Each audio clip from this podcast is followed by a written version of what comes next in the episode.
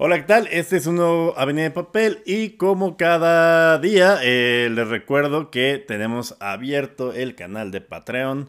O ya me regañaron que es Patreon, Patreon, Patreon, Patreon, Patreon, Patreon. Bueno, está abierto. Eh, hay contenido exclusivo todos los martes y los miércoles y hay acceso anticipado para la gente de ciertos niveles, además del cruceronismo, para cierto otro tipo de nivel. Entonces, no se olviden de visitar patreon.com diagonal avenida de papel.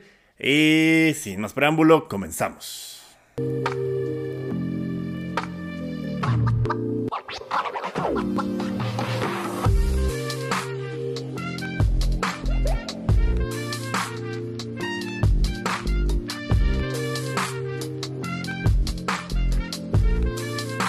Otro día más en el que abres los ojos, pero no estás completamente despierto.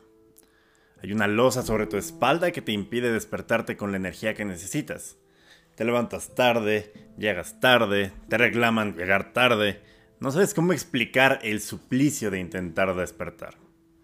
Llevas un año en el gimnasio, otro año y medio comiendo solo pollo y pescado, y aunque los primeros tres meses te sentías increíble y delgado, no has parado de subir de peso desde entonces medio kilo, un kilo cada vez, cada mes. A la falta de energía, la somnolencia constante y la fatiga se le suma ese sentimiento tintineante de que no estás haciendo nada bien. Sin embargo, desde afuera, como si el narrador de la película de tu vida lo estuviera viendo, pues tu vida es bastante buena. Trabajo estable en algo que te gusta, bien remunerado, amigos, familia que te quieren, una perrita que te mueve la cola cada vez que llegas y aún así sientes que nada vale la pena porque todo el tiempo estás haciéndolo mal.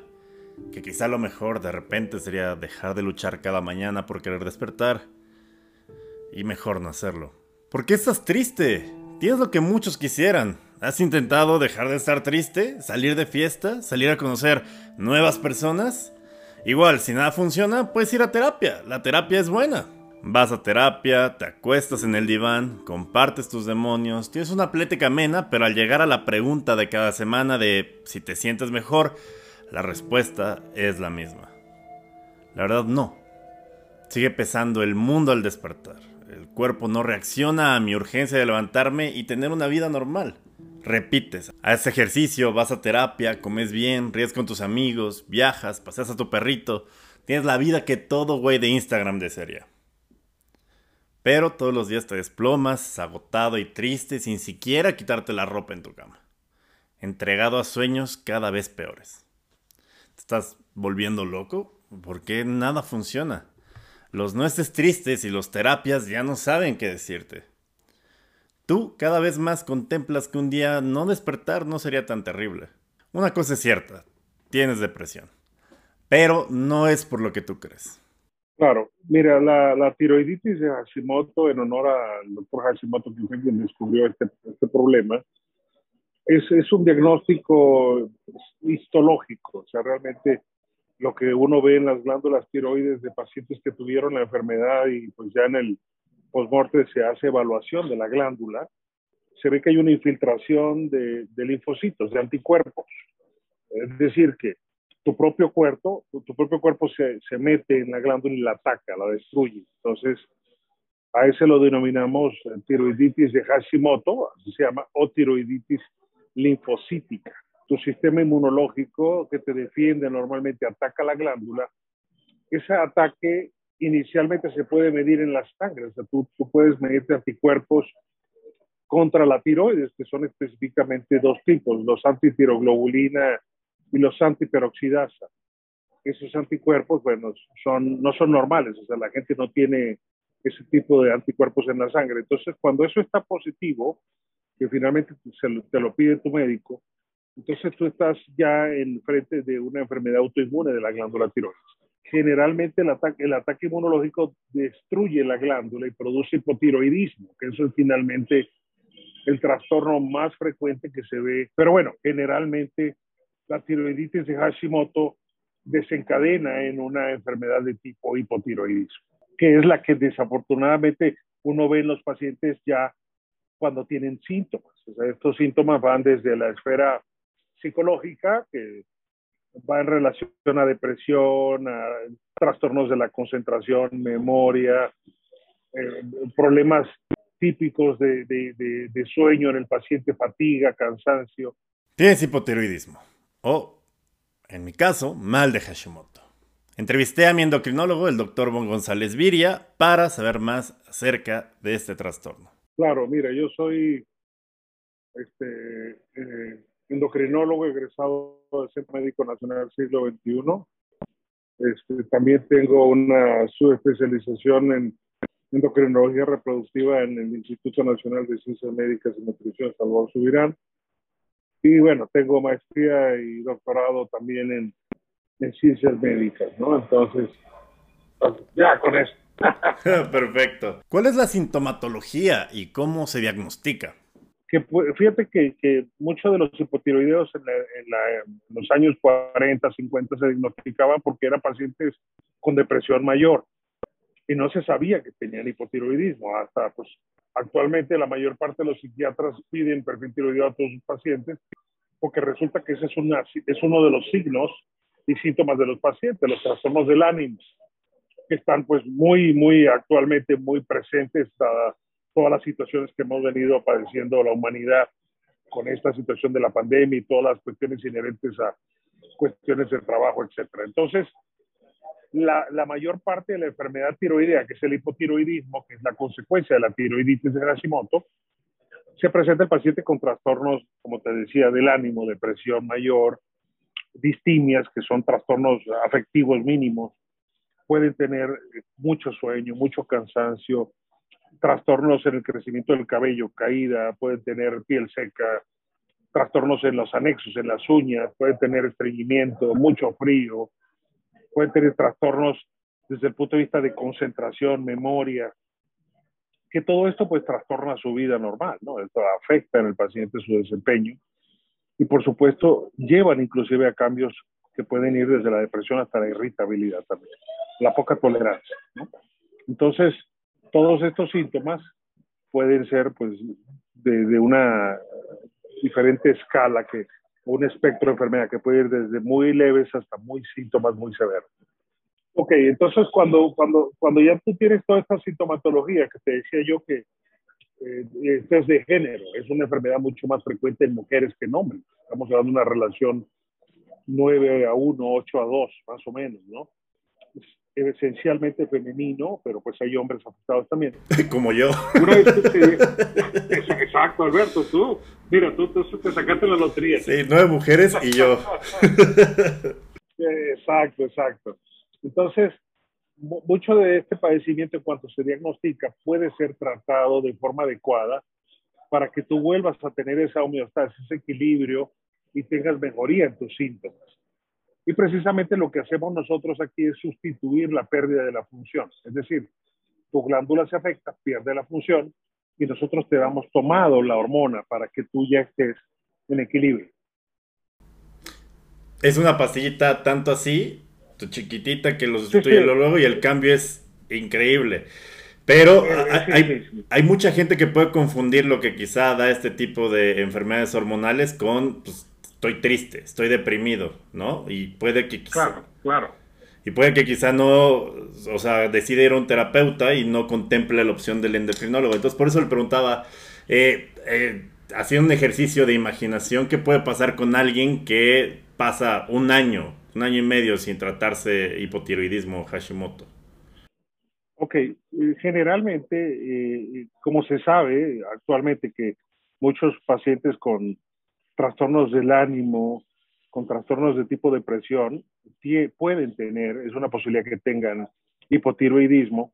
Generalmente te decía que los especialistas en el área de la esfera mental, ya sean psicólogos o psiquiatras, eh, solicitan que se evalúe esa parte probablemente si eso no ocurre porque el, médico o el, licenciado en psicología no hace esa evaluación, el paciente esté meses sin mejoría a pesar de la terapia, ya sea cognitivo-conductual, conductista, gestal, la que se aplique, el paciente va a estar finalmente sin mejoría, sin mejoría de los síntomas. Entonces, pues posiblemente pueda estar ahí meses o años en terapia y pues va a estar sin mejoría. Se va a dar cuenta porque la sintomatología va a ir empeorando y hay una falta de respuesta al tratamiento del psicoterapeuta. A mí, aquí entonces, a mí lo que me preocupa es que dentro de los psicólogos y los psiquiatras, eh, quien no estudió medicina fueron los psicólogos, pero aún así ellos están entrenados para, eh, para poder eh, evaluar este tipo de cosas. Sí, recomendarte, por, por, lo menos ponte que el, el, psiquiatra sí, porque es un médico que sabe que posiblemente sí haya un problema en la tiroides. Y en el caso del licenciado en psicología, pues por lo menos si él nota que no hay un avance en la terapia, en, la mejoría del paciente, pues lo ideal es que transfiera esta situación a evaluación desde el punto de vista orgánico, es decir, situaciones hormonales que son la mayor parte que afectan a la parte de la psique, este, para que un médico pues determine si no hay alguna alteración orgánica que esté saboteando la mejoría del punto de vista de. Perfecto. ¿Qué tan común es ver eh, el tema del hipotiroidismo o del Hashimoto en este país? Mire, yo te podría decir que es, es muy frecuente, hablando en, en, en, el, en la esfera de, de, mujeres, es, yo diría que pues uno de los, de los trastornos primarios eh, eh, hormonales endocrinos en, en féminas, ¿no? En mujeres. Entonces, es, tiene una alta prevalencia en nuestro país no solamente porque se asocie a, ser mujer, sino también a ser mamá. Los embarazos pueden condicionar también enfermedad tiroidea. Y bueno, no se escapan las mujeres que son solteras o que son mamás de tener este padecimiento. Entonces, una de las principales consultas de endocrinología, te podría decir que ahí a la par se va con diabetes, ¿eh? es muy frecuente. Ya, correcto.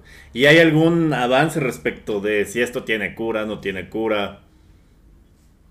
Pues mira, realmente curación no, porque la glándula del sistema inmune no, la deja en paz, la acaba, la destruye, como, tú mismo me dijiste, ¿no? Es una cosa que te destruye completamente la tiroides, porque así es, así es el sistema inmune. Nosotros lo combatimos en enfermedades como lupus, en enfermedades como artritis reumatoide, porque si no, pues deforman o matan al paciente, ¿no? Le ponen en peligro su vida. En el caso del hipotiroidismo, no, porque afortunadamente lo podemos sustituir con esta eh, pastilla grandiosa que es la levotiroxina que obtenemos a partir de genes humanos. Y como tú decías, ¿no? son concentraciones de microgramos y hacen maravillas en el paciente. Perfecto, Doc. Y, y para las personas que pudieran sospechar que, quizá tienen esta frustración de, como le decía, están comiendo bien y siguen aumentando de peso o están, este, están haciendo ejercicio y siguen subiendo de peso y que puedan sospechar que tienen este tipo de cosas, ¿cuál sería la recomendación para ellos? Mira, como, como te decía yo en, en alguna plática que tuvimos nosotros, realmente el hipotiroidismo no es un condicionante de sobrepeso ni obesidad. Yo tengo claro en, el estudio que sí, cuando estás muy hipotiroideo puedes ganar líquido, hincharte. Estamos hablando de 2, 3 kilos que pierdes en el momento que te tratas. La mayor parte de la obesidad y sobrepeso son condiciones inherentes a la forma de estilo de, vida, de comer. Ey, pero 3 kilos son 3 kilos. Exactamente, y por supuesto la falta de actividad física. Entonces, para esa situación lo mejor es estilo de vida, cambiar los hábitos alimenticios y ejercicios mantendrían un buen peso en un paciente con hipotiroidismo. Ok, pero si de repente juntan todo el cóctel de fatiga, sueño, frío. Bueno, sí, hay una desmotivación y, y hay una, pues sí, probablemente el paciente no quiere ya ni, ni hacer ejercicio ni comer bien, ¿no? Está triste, ¿no? Entonces, muchos de los anestésicos en los pacientes con depresión es la comida, ¿sí? ¿no? te das cuenta que que a veces no solo el alcohol, el tabaco, sino también el comer anestesia esas emociones que tú no quieres, eh, eh, digamos, transitar, ¿no? Entonces, mucha gente se refugia en eso. Por eso es importante tener, pues, eh, sanidad mental. Perfecto. Y por último, le quería preguntar, muchos tenemos, en, tenemos en claro o, más bien la, la, moda actual respecto de la salud en general es nutriólogo, psicólogo, ¿no? Eh, ¿En qué caso o por qué, o más bien, por qué es importante tomar en cuenta al endocrinólogo dentro de esta parte de medicina preventiva de todos? Claro. Mira, El endocrinólogo es un especialista, porque es una rama de la medicina interna, que se encarga de estudiar básicamente eh, eh, todas las glándulas. Entonces, las glándulas forman parte de, esa, de esos eh, tejidos que vierten sustancias al torrente sanguíneo que nos permiten mantener un equilibrio, una homeostasis.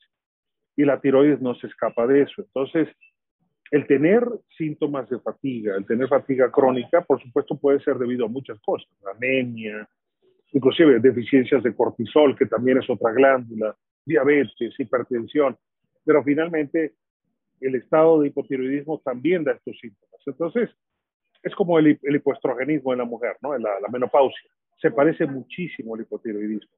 Entonces, realmente, entre 20 y 45 años, que es la edad reproductiva en donde la mujer tiene más estos padecimientos, hay que buscarlos si hay síntomas. Y en el hombre, pues, que casi no decimos nada, nos aguantamos todo. Si tenemos ciertos síntomas, pues hay que revisarlos, ¿no? Yo creo que lo más importante es estar vigilante de estos síntomas y si sospechas algo, si hay crecimiento de tu cuello, si notas eh, prominencias como son nódulos, pues revisarte para que esto se, se arregle y pues tú estés mejor. Perfecto, Doc. Pues yo creo que estuvo muy, muy educativo, muy informativo y pues muchas gracias por, por estar en esta entrevista. Alberto, un gustazo, como siempre. Un gusto. Te mando un saludo, un abrazo. Abrazo grande, nos vemos pronto. No todas las depresiones son necesariamente de la psique. A veces es un mal que requiere una pastilla del tamaño de una lenteja. Dentro de sus propias posibilidades, revísense periódicamente de todos los aspectos de su cuerpo. A mí una revisión anual de toda mi salud me salvó la vida. Pidan segundas opiniones. También no le tengan miedo a la palabra psiquiatra. Ellos, además de saber sobre la psique, estudiaron medicina y pueden ver más allá de cosas que otras profesiones quizá no pueden ver tan fácilmente. Esto fue Avenida de Papel. Yo soy Durden. Nos vemos la próxima.